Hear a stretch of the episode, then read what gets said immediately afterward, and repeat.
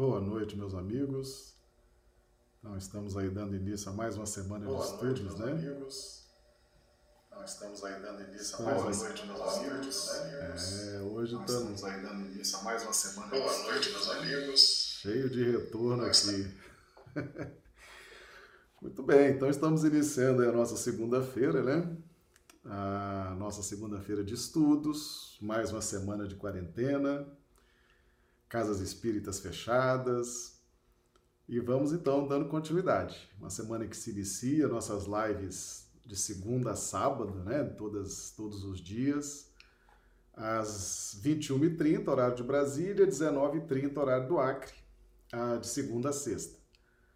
E de segunda e sábado, aos sábados, nossas lives, 20 horas, horário de Brasília, 18 horas, horário do Acre. Ok? Muito bem, então vamos dar início, cumprimentando aqui os amigos do, do chat, né? Avisando que estamos transmitindo simultaneamente também YouTube e Facebook. Então, os amigos do chat aqui do YouTube, a Risaneri de Belo Horizonte, Clodomiro Nascimento, Rio Branco, Acre, e a Iopanã Aue, Londrina, Paraná, Ranulfo Alves, Londrina, Paraná, Ilse Bentes, Rio Branco, Josélia Barbosa, Recife, Pernambuco, Rui Pinto, de Lozenveira, Rio Branco, Acre, André Santana, de Macapá, no Amapá, Ivoneide Camelo, Rio Branco, Acre, Warne, Teresina, Piauí, Hilda Mira, Valentim Gentil, Noroeste Paulista, Charles Alves, Rio Branco, Acre, Maria do Socorro Dávila, Rio Branco, Acre. Sejam todos bem-vindos, os amigos já estão aqui no chat. E, por gentileza, já coloque aqui como é que estão recebendo aí som, imagem, para a gente, se for necessário, fazer algum ajuste aqui. O chat é uma, é uma excelente opção, o pessoal interage entre si, faz comentários, perguntas. É, é uma, é uma opção muito boa que esses canais, né, que essas plataformas oferecem. Então, por gentileza, coloque aqui como é que estão recebendo, tá bom? Josélia já está colocando aqui que está tudo ok. Perfeito. Bem, meus amigos, então nós vamos dar início a esse mais um grande desafio né, dos nossos estudos dessa noite, das nossas lives, que é a figueira seca. Nós vamos nos valer de um texto lá do livro de Gênesis. O livro de Gênesis foi escrito por Moisés e vamos a, antes cumprimentar aqui os amigos também, o Marcos Tadeu Campelo, de Rio Branco, Acre, chegando aqui no, no canal YouTube também, sejam todos bem-vindos. O livro de Gênesis foi escrito por Moisés. Moisés. Então vamos, livro de Gênesis 3, capítulo 3, versículos de 6 a 7. E viu a mulher que aquela árvore era boa para se comer, e agradável aos olhos, e árvore desejável para dar entendimento. Tomou do seu fruto e comeu, e deu também a seu marido, e ele comeu com ela. Então foram abertos os olhos de ambos e conheceram que estavam nus, e coseram folhas de figueira e fizeram para si aventais. E depois, lá no versículo 13, e fez o Senhor Deus a Adão e à sua mulher túnicas de peles e os vestiu. Bem, meus amigos, aqui nós temos uma passagem extremamente importante para nós, porque é exatamente aquele momento em que, após uma sequência muito grande de, de reencarnações, aquelas reencarnações mais travadas, mais fechadas, aquele grupamento de capela, ele começa então, após essa sequência de reencarnações aqui na Terra, começa a criar facilidades para o desbloqueio e expansão das linhas do sentimento. Então foi um período realmente muito duro de adaptação genética, de adaptação climática, de adaptação da mente, certo? Então, na medida que essas reencarnações foram se sucedendo, o sentimento encontra espaço, ele que estava sufocado, né? Ele encontra espaço para a expansão. E nós já vimos que sentimento e razão são duas linhas que vibram em sinergia por dentro de nós.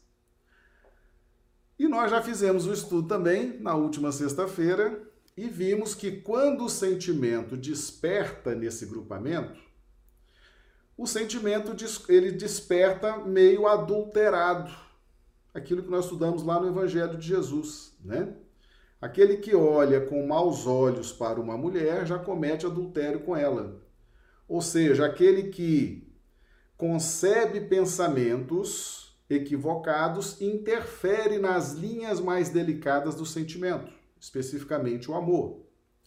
Então é natural que o sentimento, ele não tendo essa cobertura lúcida da razão, quando ele desperta, ele desperta meio atabalhoado, né? sem ter assim uma, uma direção, sem ter muita noção, né? inclusive não, não cumprindo bem o seu papel de ajudar a razão e, obviamente, ajudar o indivíduo na sua projeção espiritual.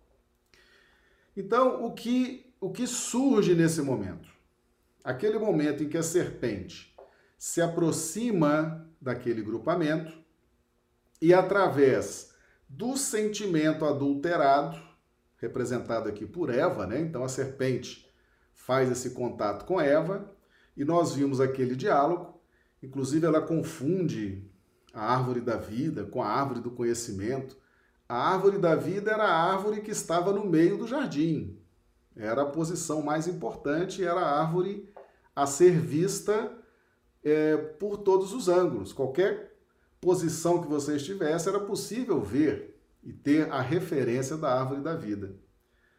Mas o sentimento atabalhoado, sem noção, sem a cobertura lúcida da razão. O sentimento confunde as coisas, ele entende que a árvore que estava no meio era a árvore do conhecimento, enfim. Então, eles voltam a ter essa junção do sentimento, o sentimento expande, mas encontra-se, como ele estava sufocado durante muito tempo, quando ele se expande, ele volta no estado em que ele se estagnou, volta atabalhoado, volta sem uma direção segura. E é nesse momento em que o sentimento passa a agir em sinergia com a razão, é que eles então abrem os olhos. Né? Então, versículo 7 aqui de Gênesis. Então foram abertos os olhos de ambos, isso depois de uma sequência muito grande de reencarnações daquele grupamento de exilados de capela, e conheceram que estavam nus. O que, que significa conheceram que estavam nus? Significa que se viram sem mérito, sem merecimento. Por quê?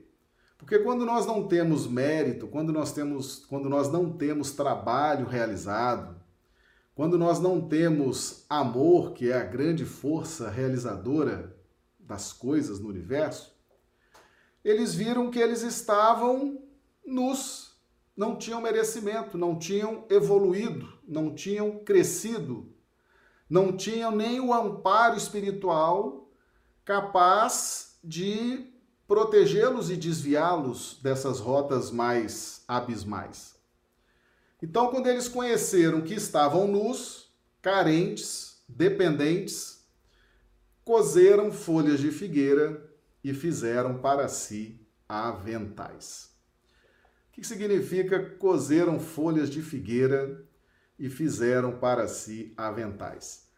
Nesse momento, esse grupo assume a sua identidade espiritual. Aquele período mais pesado aquele período de, de mais travamento psíquico, aquele período de uma letargia psíquica própria para a adaptação e para a drenagem dos fluidos mais pesados, das cristalizações mais pesadas, já havia passado. Então agora já era possível que esse grupamento formatasse a própria identidade espiritual. E qual era a identidade espiritual? A relacionada à figueira.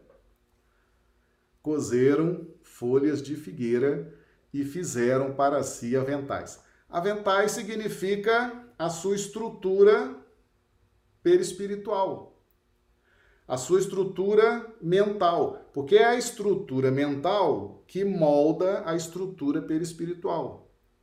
E ali você tem todas as informações genéticas, kármicas, relacionadas à memória, relacionadas ao destino, relacionadas às probabilidades de êxito.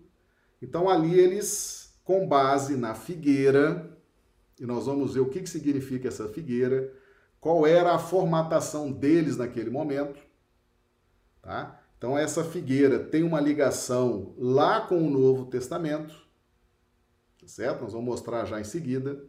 Então aqui cozeram folhas de figueira e fizeram para si aventais, é a definição, a definição da ideia central daquele grupamento, da ideia predominante naquele grupamento. Tá certo? Então, eles tinham agora, com essa junção do sentimento e do pensamento, eles passaram a ter uma identificação espiritual. E então já tinham essa capacidade de traçar para si traçar para o grupamento um projeto de evolução espiritual. Então, no versículo 21, e fez o Senhor Deus a Adão e a sua mulher túnicas de peles e os vestiu. Ou seja, túnicas de peles é relacionada à reencarnação, é o corpo de carne, né? Então, o grupamento estabelece a sua posição mental estabelece o seu corpo perispiritual relacionado a esse planeta, estabelece a sua identificação espiritual, está pronto, junção de pensamento, junção de sentimento. Eles viram que estavam carentes de conhecimento, de experiência, de méritos, e aí então começa uma nova fase reencarnatória, já com essa junção da razão com o sentimento. Então, o sentimento atabalhoado, né? a razão fraca, e nós vamos ver qual a característica psicológica desse, desse grupamento, desse contexto, dessas pessoas exiladas de capela. Tá? Então, essa é a nossa, nossa, primeira, nossa primeira consideração. E nós temos aqui em Gálatas 2,16, uma coisa muito, muito importante, muito interessante que Paulo escreveu para nós, tá? Que diz o seguinte: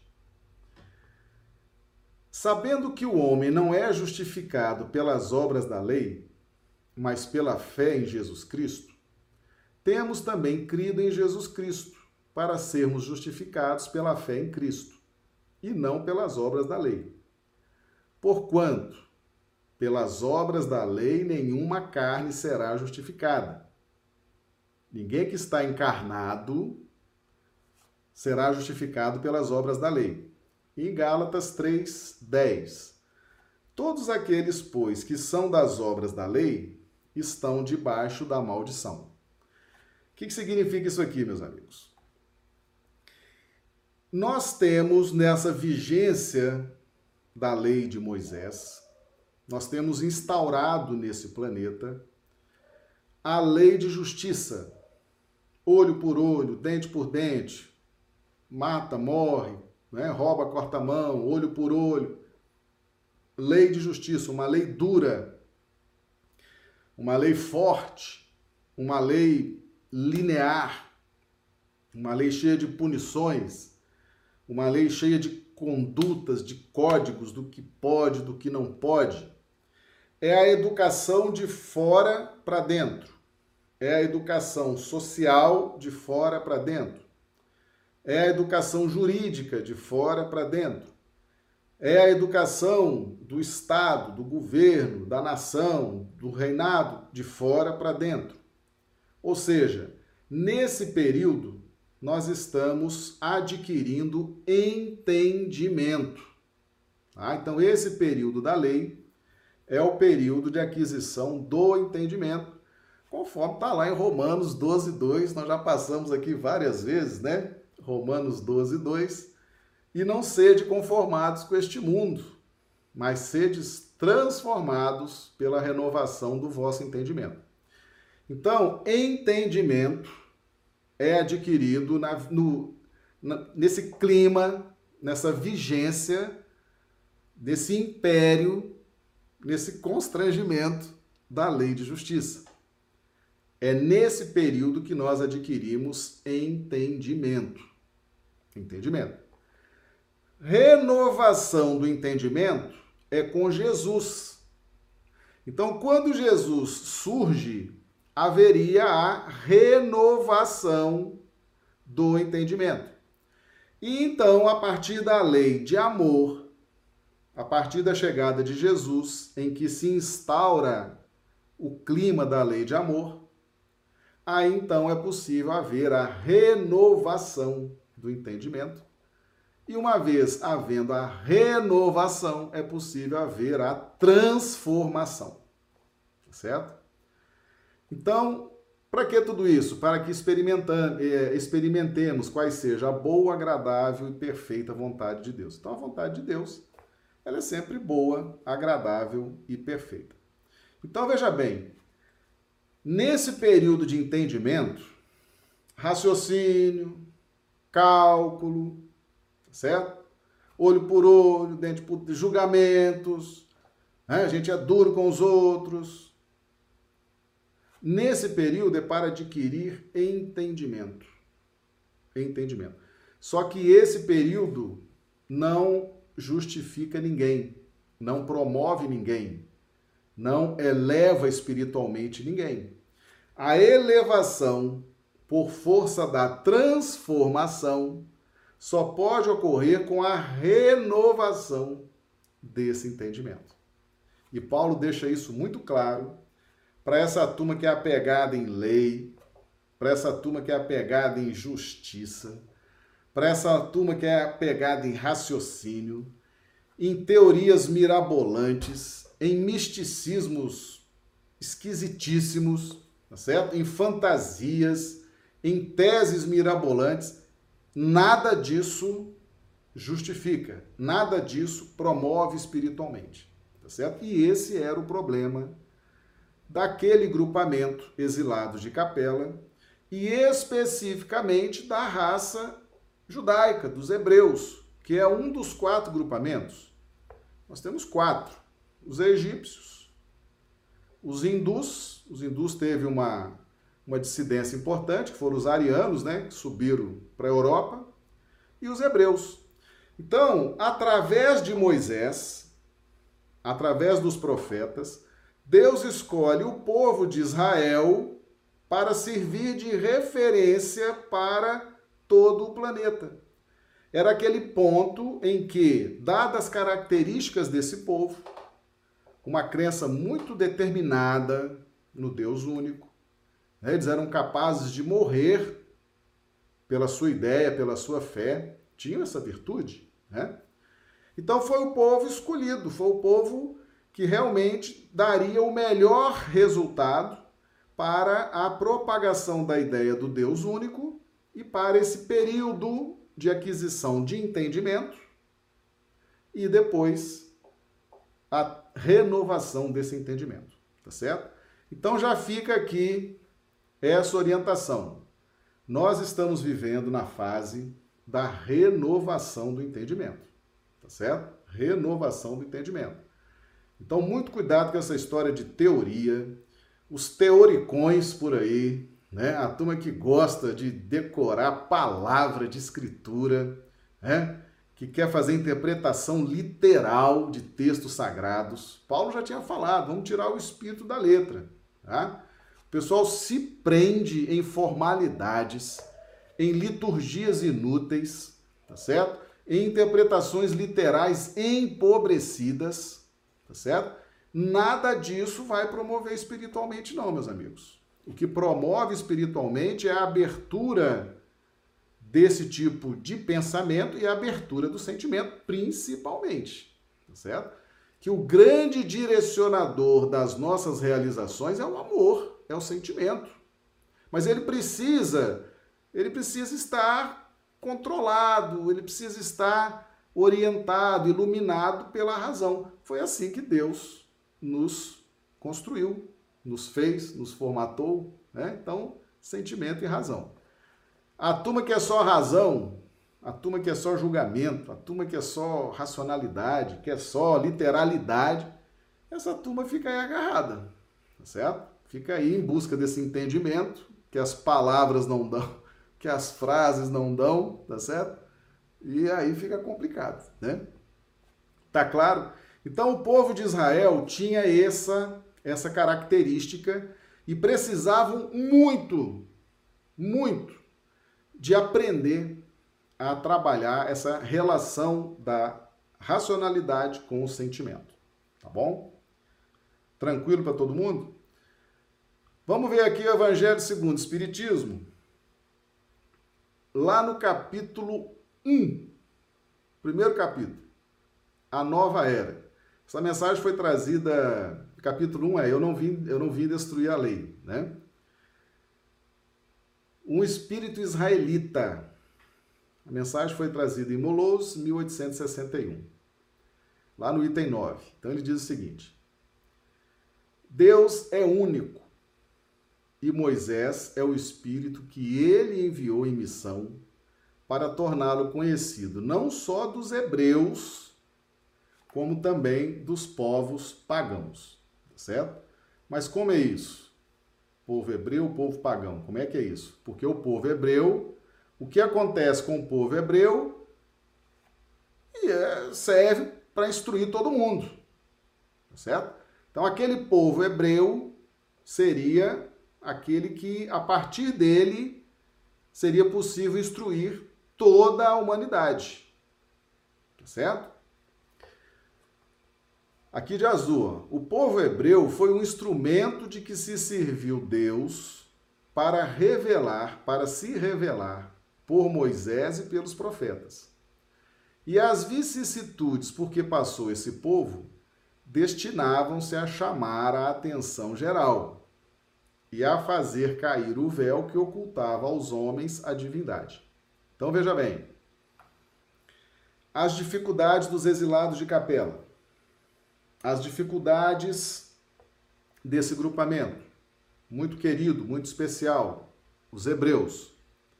Nós já vimos lá atrás que a hora que o sentimento encontra um espaço para se expandir, ele se expande todo atabalhoado, todo sem noção, todo confuso, todo exagerado.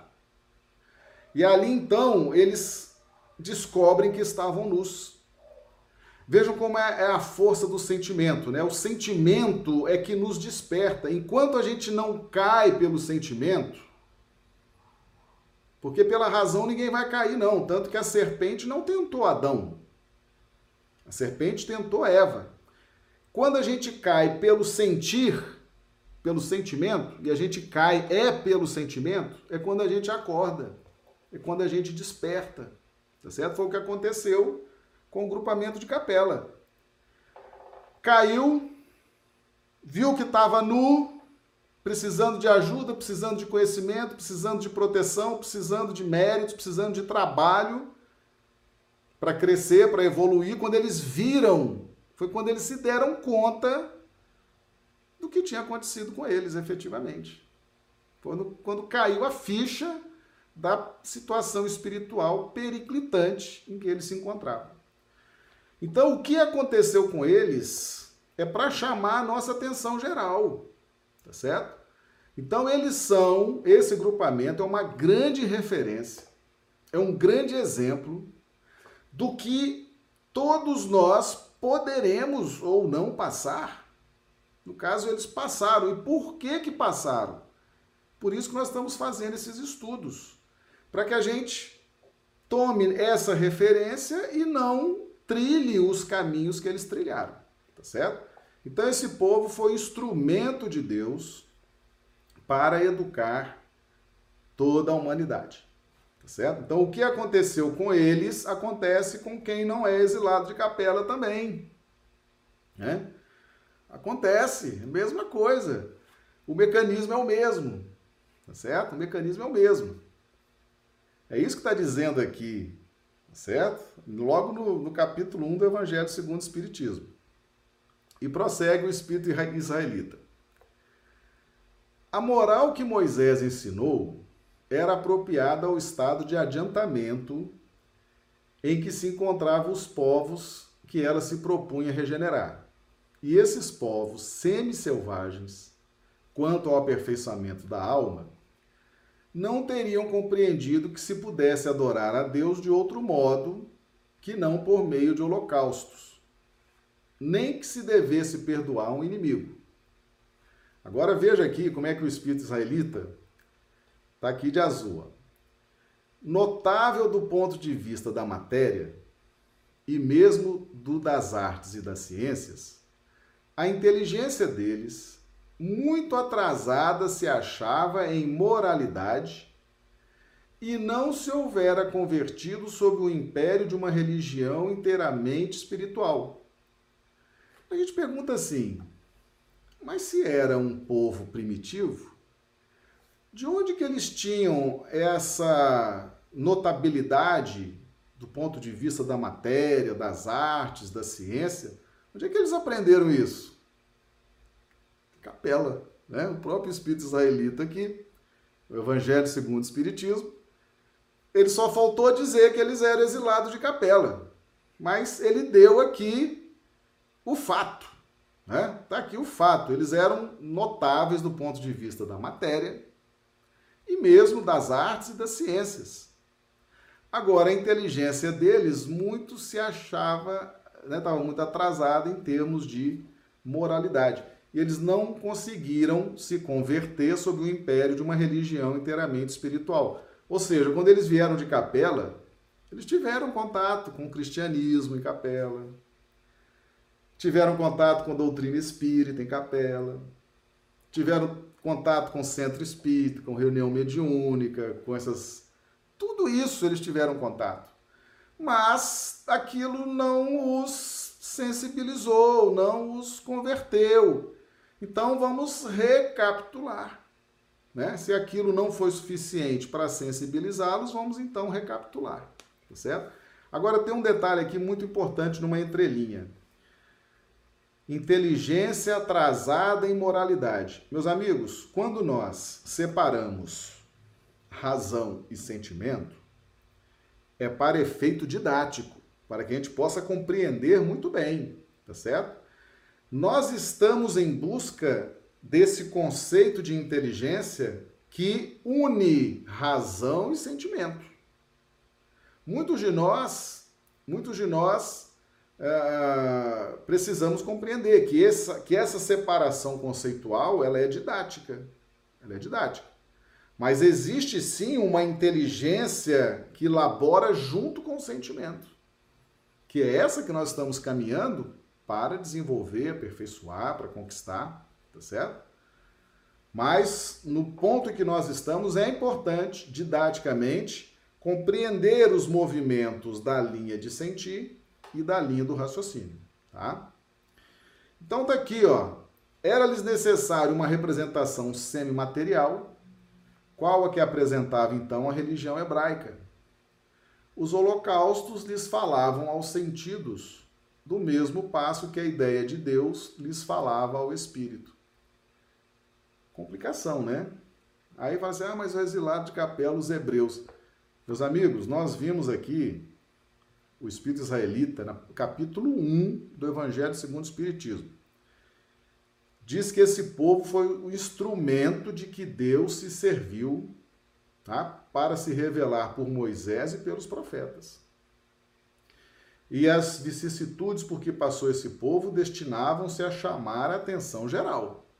Ou seja, eles são o ponto de referência para que nós possamos observar e aprender, aprender exatamente aquilo que eles passaram. Por quê? Porque nós estamos caminhando na mesma trilha que eles caminharam lá em Capela. E nós podemos ter um destino bem diferente do deles se nós nos valermos dos exemplos deles e tomarmos nossas decisões. Então é o que nós estamos dizendo aqui. Tem muita gente que está assistindo esse vídeo, tem muita gente que vai assistir depois, tá certo? Pessoal do Facebook, pessoal do YouTube, pessoal que vai assistir depois no canal Marcelo Badaró Espiritismo em Foco. Muita gente que quer resolver a vida com teorias mirabolantes, tá certo? Com raciocínios escabrosos, tá certo? Com filosofias mirabolantes, extraordinárias. Vai quebrar a cara tá certo? Vai quebrar a cara. O entendimento possível já existe. Nós temos que renovar esse entendimento, caminhar ajustando a inteligência na sinergia do sentimento e da razão para que possamos entrar numa outra faixa de aquisição de entendimento. Tá certo? Porque essas faixas não vão é, cessar nunca, porque a evolução é infinita. Tá bom? Mas o nosso momento agora é renovação do entendimento, e aí é preciso e é muito importante entender o ensinamento de Jesus, o Evangelho e agora, mais especificamente, a doutrina espírita. Mas vamos ver aqui as características psicológicas do povo de Israel. Lembra que eles cozeram folhas de figueira e fizeram para si aventais? Ou seja, você tinha uma identidade espiritual Agora, com o despertamento do sentimento e da razão, você tinha uma identidade espiritual no contexto de figueira.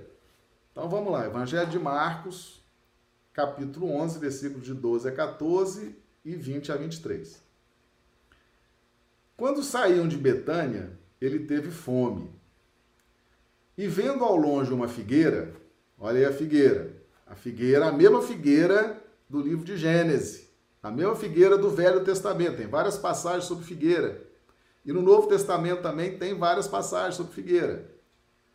A figueira representa esse grupamento específico que Deus usou de Israel para difundir para o mundo.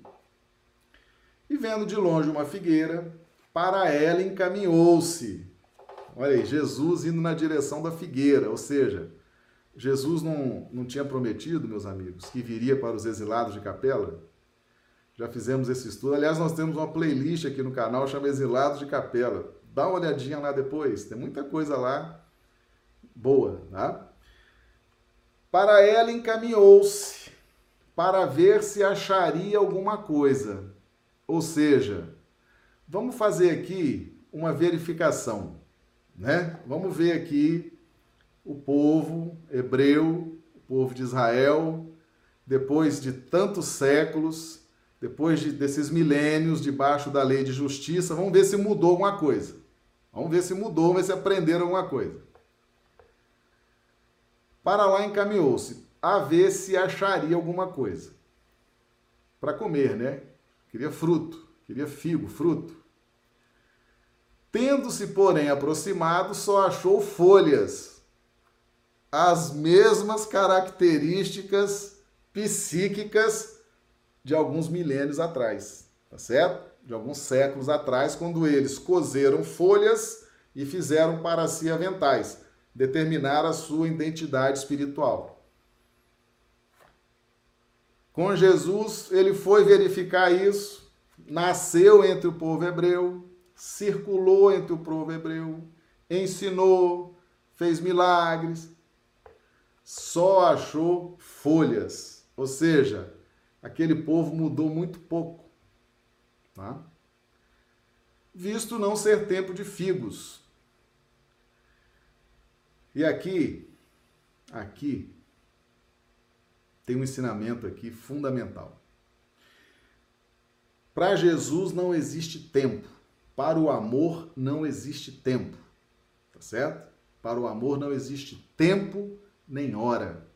Tá? quando Jesus nos chama, quando Jesus nos convoca, quando Jesus quer a nossa presença, nós temos que estar prontos, mas só quem tiver amor, tá certo? Só quem tiver despertado o sentimento. Quem tiver na base do cálculo, né, do racionalismo, das filosofias mirabolantes, ninguém vai achar nada, tá certo? Ninguém vai achar nada. Então, para Jesus não existe tempo. Tempo é lei de justiça, né? Para o primeiro dia é assim, no segundo dia é assim, terceiro dia é assado. Isso é lei de justiça. Tem tempo para tudo. Para o amor não tem tempo nem hora. Tá certo? Então disse Jesus à figueira: Que ninguém coma de ti fruto algum. O que seus discípulos ouviram. No dia seguinte, ao passarem pela figueira, viram que secara até a raiz. Pedro, lembrando-se do que dissera Jesus, disse: Mestre, olha como secou a figueira que tu amaldiçoaste. Como se Jesus amaldiçoasse alguma coisa, né? Jesus, tomando a palavra, lhes, lhes disse: Tende fé em Deus. Digo-vos em verdade que aquele que disser a esta montanha: Tira-te daí e lança-te ao mar, mas sem hesitar no seu coração, sentimento, né? inteligência com sentimento, com amor. Eu quero transformar essas montanhas aqui, meus amigos, significa as nossas dificuldades, nossas ilusões, nossas fantasias, tá certo? Nossa pequenez, nossas concupiscências. Quando você quer mudar, quando você quer efetivamente se transformar, você se transforma. Não vê Maria de Madalena? Foi a maior transformação do Evangelho. Ela foi tão forte a sua transformação que ela foi escolhida por Jesus para transmitir a maior notícia que essa humanidade já teve conhecimento, que foi a ressurreição de Jesus. Ela foi escolhida. Jesus podia ter chamado Pedro, podia ter chamado Maria, podia ter chamado João, o discípulo amado, podia ter chamado mais Maria de Madalena, tá certo? Foi a maior transformação pessoal, moral, dos sentimentos. Foi a que mais comprou essa bandeira, vestiu essa camisa, acreditou e se transformou. Por isso que Jesus escolheu ela para dar a notícia da ressurreição para a humanidade. Tende fé em Deus. Digo-vos em verdade que aquele que disser a esta montanha: Tira-te daí e lança-te ao mar, mas sem hesitar no seu coração, crente ao contrário, firmemente de que tudo que houver dito acontecerá, verá que com efeito acontece. Certo? Então, o que, que ele está dizendo aqui? Os hebreus continuavam cozendo folhas de figueira e fazendo aventais. Era a identificação espiritual daquele povo. Pouquíssimos avançaram, pouquíssimos avançaram e mudaram esse formato. Então, quando Jesus foi verificar e ele simboliza nessa sua, nesse seu caminhar para a figueira, tá certo? Deixa eu ver como é que está a situação. E viu que mudou muito pouco, tá? Então ele fala, ele diz o seguinte: Tende fé em Deus, diga essa montanha, tira-te daí lança-te ao mar. Ele está dando um recado ao povo de Israel, tá certo? Para ter mais fé, ter mais sentimento, acreditar e vencer essas dificuldades, tá certo? E ele estava ali para isso, para ajudar. Ele tinha prometido que viria pessoalmente transmitir a sua ajuda a esse povo. Tá certo? Então tá aí. E tem mais. Tem mais. Tá? Aí vem agora a explicação de Kardec. Meus amigos, Jesus no Evangelho de João diz o seguinte: vou vos mandar o Consolador, o Espírito da Verdade. Ele vai vos dizer o que ouviu de mim, tá certo? Eu, olha, eu digo uma coisa para vocês. A hora que eu estava preparando essa live, parecia que estava assim, Jesus escrevendo esse texto, tá certo? A impressão que eu tive é essa, porque ficou tão bem, tão bem escrito, tão bem interpretado, tão claro, tá certo? Que parece que Kardec ali estava retransmitindo para o papel a inspiração de Jesus, tá? Olha só. Tá lá no Evangelho segundo o Espiritismo, capítulo 19, a fé transporta montanhas, parábola da figueira que seca. A figueira que secou é o símbolo dos que apenas aparentam propensão para o bem, mas que em realidade nada de bom produzem. Olha só, as aparências. Dos oradores que mais brilho têm do que polidez, cujas palavras trazem superficial verniz, de sorte que agradam aos ouvidos, sem que, entretanto, revelem, quando perscrutadas, algo de substancial para os corações. É de perguntar-se que proveito tiraram delas os, que as escutaram. É os formadores de opinião fajuta, tá certo? Os filósofos fajutos, a turma que sabe encaixar palavra, frase, raciocínio, confunde a si e confunde todo mundo, tá certo? É a turma que emociona todo mundo, mas que é, passa aquela emoção ali, é como se fosse aquele fogo fato, né? Puf, passou, acabou. Ninguém lembra de nada, né? O pessoal chorou, se emocionou, achou lindo. Tá, e, e você aprendeu o quê? Não, não aprendi nada, eu só chorei, achei lindo. Ah, pois é. Então é isso aí. É essa gente aqui, tá certo? Que sabe agradar os ouvidos, sabe formar opinião, sabe falar. É gente que tem a aparência, mas que não produz nada de bom. Tá certo? Característica psicológica do povo de Israel daquela época. E de muitos de nós aqui que não somos de Israel, tá certo? E que estamos embalando nessa mesma nessa mesma toada, tá certo? Isso aqui está muito atual. Simboliza também todos aqueles que, tendo meios de ser úteis, não o são. Né? Pessoal que está recebendo ensinamento espírita, está trabalhando, mas ó, não quer ajudar ninguém, não quer fazer nada por ninguém, não quer, né? Tá ali no meio, não quer fazer fogo, não quer se esforçar, não quer. Pode ajudar, tem saúde, tem condições, tem inteligência, tem tempo, tem. Mas egoístas, né? Egoístas, só pensam em si, não se deram conta da lei de interdependência, exclusivistas, né? Bastante exclusivistas. Agora atenção aqui, todas as utopias, todos os sistemas ocos, todas as doutrinas carentes de base sólida. Meus amigos, eu estou vendo, eu já falei para vocês, eu estou vendo tanta baboseira misturada no Espiritismo. É um tal de misturar autoajuda, e mistura misticismo, e mistura fantasia, e mistura ilusão, e mistura. Tá certo? Sistemas ocos, utópicos, carentes de base sólida. Tá certo? É a figueira seca.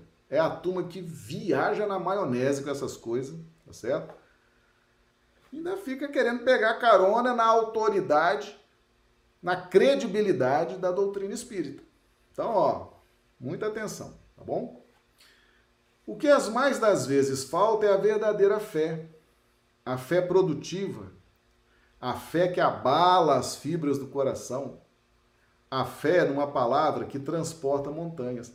Ou seja, o que está faltando? É se focar na transformação individual. Para isso que nós estamos aqui. Transformação individual, transformação íntima, transformação moral. Domar as más inclinações. Certo? São árvores cobertas de folhas, porém baldas de frutos. Não tem frutos, só tem folhas, só tem aparência. Tá certo? Só ostenta aparência, não tem nada de bom ali, não tem nada de produtivo. Tá bom? Jesus está sendo muito incisivo para mexer realmente com a nossa com a nossa inteligência, com o nosso sentimento, tá? Por isso é que Jesus as condena à esterilidade, porquanto o dia virá em que, em que se acharão secas até a raiz. Quer dizer, que todos os sistemas. Olha só, gente. Kardec dizendo o que Jesus quer dizer. Vocês, olha, não dá para perceber que um estava ali ajudando o outro? Entendeu? Kardec está dizendo aqui, ó. Jesus quer dizer que todos os sistemas, todas as doutrinas, que nenhum bem para a humanidade houverem produzida, cairão reduzidas a nada.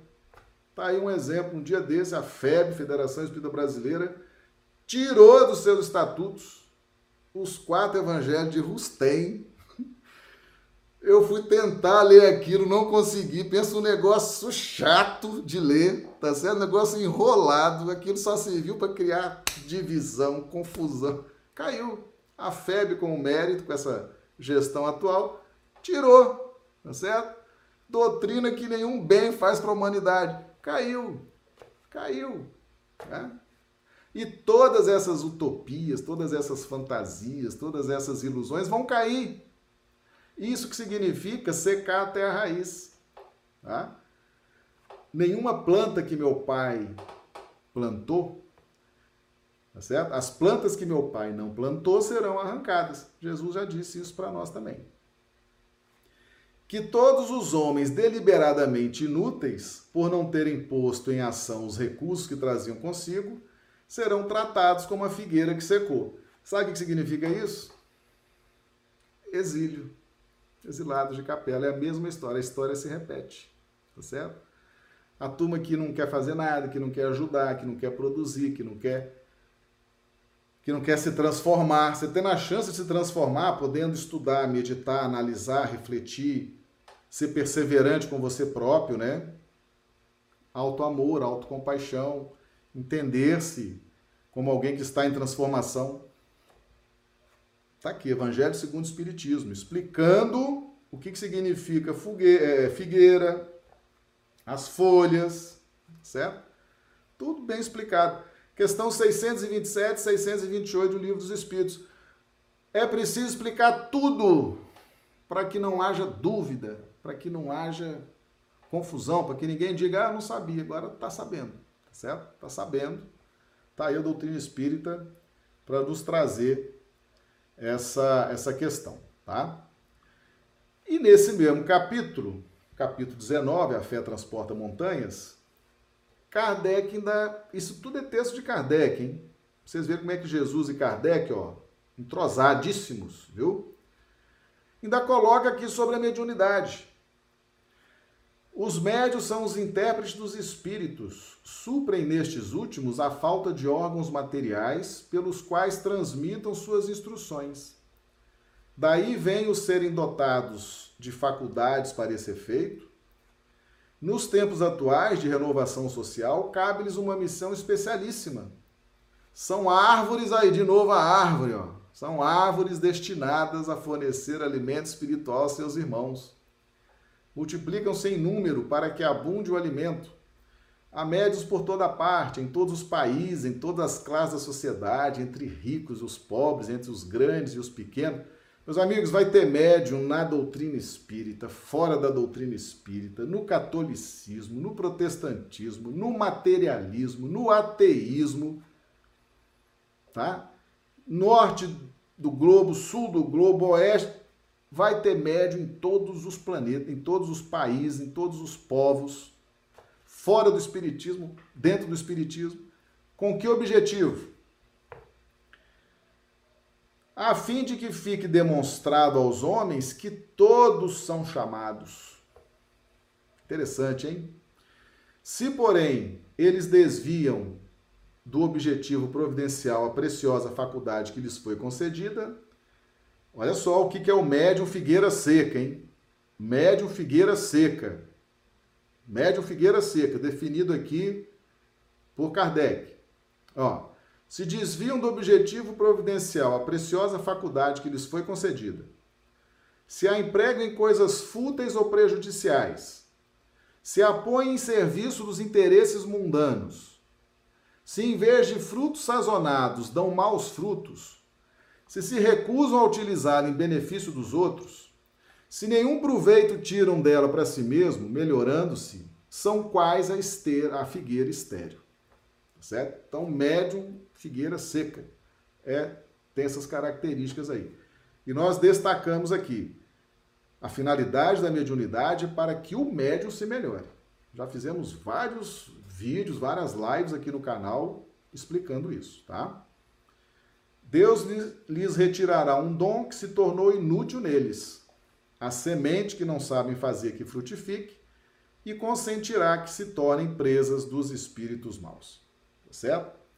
Então, meus amigos, tá aí, certo? Tá aí, figueira seca, cozeram folhas de figueira, fizeram para si aventais, aí começa o processo da, da, das reencarnações, tá? É realmente um negócio muito importante da gente entender, tá? Atenção, não vá buscar o alimento na árvore do conhecimento do bem e do mal. Nós estamos necessitando de nos alimentarmos da árvore da vida, simbolizada pelo Cristo, pelo seu evangelho, pela doutrina espírita, por todas essas luzes que são trazidas para nós. Tá certo? Então vamos dar mais uma passadinha aqui no chat. Vamos cumprimentar a turma que está chegando aqui, que já chegou, né? Ah, vamos lá. O Cauê, Cauê de Rio Branco, a Risané de Belo Horizonte, Antônio Sampaio Rio Branco, Isaura Cartório de Londrina, Paraná, Geralda Dávila Rio Branco, Helena Padilha de Santa Maria, Rio Grande do Sul, Aparecida Rocha Rio Branco, Silvânia Rio Branco, Marli Pereira Patos de Minas, Valdirene de Ivaiporã, Paraná, Del Simone Rio Branco, Alessandra Silva, Rio Branco, é, Belo Horizonte, Belo Horizonte. Vamos lá, vamos, tem pergunta aqui da Josélia. Marcelo, esse grupo estava em outro momento kármico nesse planeta? Fiquei sem entender se vieram de reencarnações difíceis em capela ou se já foi aqui. O que, que aconteceu, Josélia? Em capela, em capela, existe uma questão vibracional. Aqueles que se esforçaram e adquirir uma vibração, ou seja, a resultante do sentimento e do raciocínio, eles passaram a ter possibilidades de convivência com os seres e com os princípios daquele planeta. Tá certo? Porque quando todos crescem, todos evoluem, todos se iluminam, há uma mudança nas vibrações planetárias. Outros não se esforçaram, então, para esses outros, para esses outros, já não havia mais finalidade aquele planeta. Eles não iriam entender nada. Aqueles que já tinham conquistado um espaço diferente estavam simplesmente né, tendo que suportá-los e muitas vezes eles querendo atrapalhar, eles impedindo que aqueles outros consolidassem aqueles valores que foram conquistados com tanta luta, né? Então ficou impossível, ficou inviável. Eles não se esforçaram, eles não cresceram, não se iluminaram e tiveram que repetir a experiência. Tá certo? Aquela religiosidade espiritualizante, né, de doutrina espírita, de amor, já não os tocava mais, já não os sensibilizava mais. Então eles tiveram que repetir as experiências aqui na Terra. Só que, só que não ter acompanhado a evolução espiritual significa ter se cristalizado no mal. Né? Então, quando eles chegaram na Terra, eles chegaram realmente muito combalidos. Chegaram muito estropiados na mente, nos sentimentos, tá certo? E teve esse período que foi necessário. E quando a gente desencarna também, quando gente desencarna também, quando a gente desencarna numa situação muito ruim, muito mal, a gente passa períodos difíceis, muito difíceis, até drenar tudo aquilo, né? Às vezes você gasta muitos anos no plano espiritual, tá certo? Então eles tiveram, quando chegaram na Terra, eles tiveram esse período de adaptação, de drenagem, até que pudessem novamente estabelecer uma, uma identidade espiritual que fosse propícia ao avanço, tá certo? Por isso que Adão vem na frente. Né? Você vê que Adão ele surge, dá nome às coisas, é o quê? É a razão, aquilo estava fechado, aquilo estava obstruído, né? não havia ali sentimento, era tudo muito bruto, tá certo? Com a sequência das reencarnações, aquilo foi sendo drenado, né? os próprios corpos foram se adaptando a uma genética diferente. Quando o sentimento encontra espaço para crescer, aí quando fazem essa junção, aí cria efetivamente a identidade espiritual. É quando eles cosem folhas de figueira e fazem para si aventais. Aí foi quando Deus, então, é, né, dá início a uma sequência de reencarnações, tá certo? Vamos ver se tem mais perguntas aqui. Vamos lá. Anitta Guiar, boa noite, Anitta. Seja bem-vinda também. Vamos ver a turma que já está chegando aqui. Consuelo Badaró, seja bem-vinda. Anitta Guiar de Parauapebas, né, no Pará. Muito bem. Então, meus amigos, tá aí, né? É um estudo realmente fascinante, tá certo? O que aconteceu com esses exilados de Capela, o que aconteceu com o povo de Israel, tá certo? Tem, olha, tem muito povo de Israel até hoje aqui nesse planeta. Tem muito ariano, tá? Tem muito hindu. O Espírito Emmanuel fala que os egípcios, os egípcios despertaram logo, já estavam numa, numa condição mais mais avançada e já retornaram. É a notícia que nós temos é que os egípcios voltaram. Então, os outros três, os hebreus, os arianos e os hindus, estão por aqui. E o que aconteceu com eles já está acontecendo também com os que fizeram a sua evolução naturalmente no planeta. Tá certo? Por isso que é importantíssimo estudar isso. Tá? Importantíssimo estudar isso compreender bem esses símbolos, compreender bem essas questões, tá certo? Para a gente entender o que, que Jesus está nos propondo. Jesus está nos acompanhando, está conosco, está nos ajudando. Agora nós precisamos ter essa compreensão, né? Senão nós vamos vamos tirar realmente ou não vamos conseguir, né? Aquilo que, que foi dito. Nós não vamos conseguir, tá certo? foi dito aqui pelo Espírito israelita, lá no capítulo 1 do Evangelho segundo o Espiritismo, no item 9, está aqui de azul. Notável do ponto de vista da matéria e mesmo dos, das artes da ciência, nunca se viu tanta inteligência, tanta ciência, tanto progresso científico, tanto progresso material, tanta dialética, né? As pessoas falam bem, expressam bem, né? estão aprendendo arte disso, arte daquilo, como é que faz. Nunca se viu tanto progresso no campo da razão, tá certo? E nunca se viu também tanta religiosidade, tá certo? Tantas informações. A doutrina espírita cresce, meus amigos, cresce muito, principalmente aqui no Brasil, tá certo? Cresce muito aqui no Brasil. E não é só doutrina espírita, não. Você vê as, as igrejas católicas, as igrejas evangélicas, crescem, tem muita informação espiritual. Agora, o problema está aqui, ó. Nós não desenvolvemos a questão do sentimento ou a inteligência moral, né? É aquela que você vai unindo a inteligência com o sentimento e vai produzindo uma inteligência moral, que é algo fantástico. E tem muita gente que não está se convertendo, né? A essa religião inteiramente espiritual, está passando batido, não está se interessando, não quer saber, não, não se sensibiliza, não se comove tá certo? E aí, né, sérios candidatos aí, sérios candidatos a esse processo de exílio, né? Esse processo de exílio. Por isso que é importante estudar esses movimentos, porque, meus amigos, hoje nós estamos praticamente numa mesma condição. Você vai ver as diferenças é quando essa turma exilada de capela se redimir, se reestruturar, aí eles vão, né? Paulo já tinha dito isso, né? Aí eles vão dar um salto à frente, você vai ver nitidamente que tem uma turma diferenciada, que tem uma turma aí que tem uma sensibilidade diferente, uma uma inteligência diferente, tal. Então você vai ver isso. Mas a humanidade está toda muito parecida tá certo? Muito parecida, tá? Então é importantíssimo fazer esses estudos, tá bom? Bem, meus amigos, então é isso aí, Ah, nós abrimos a nossa semana né, de estudos, na segunda-feira. Tem mais uma pergunta aqui da, da Josélia. Há muita religiosidade, muita ciência e muito sofrimento humano em concomitância. Tem a ver, não é, Marcelo? Muitas depressões, suicídios? Sim. Ninguém vai encontrar, ninguém vai encontrar, tá? Tá aqui, Gálatas, Paulo já explicou isso para nós.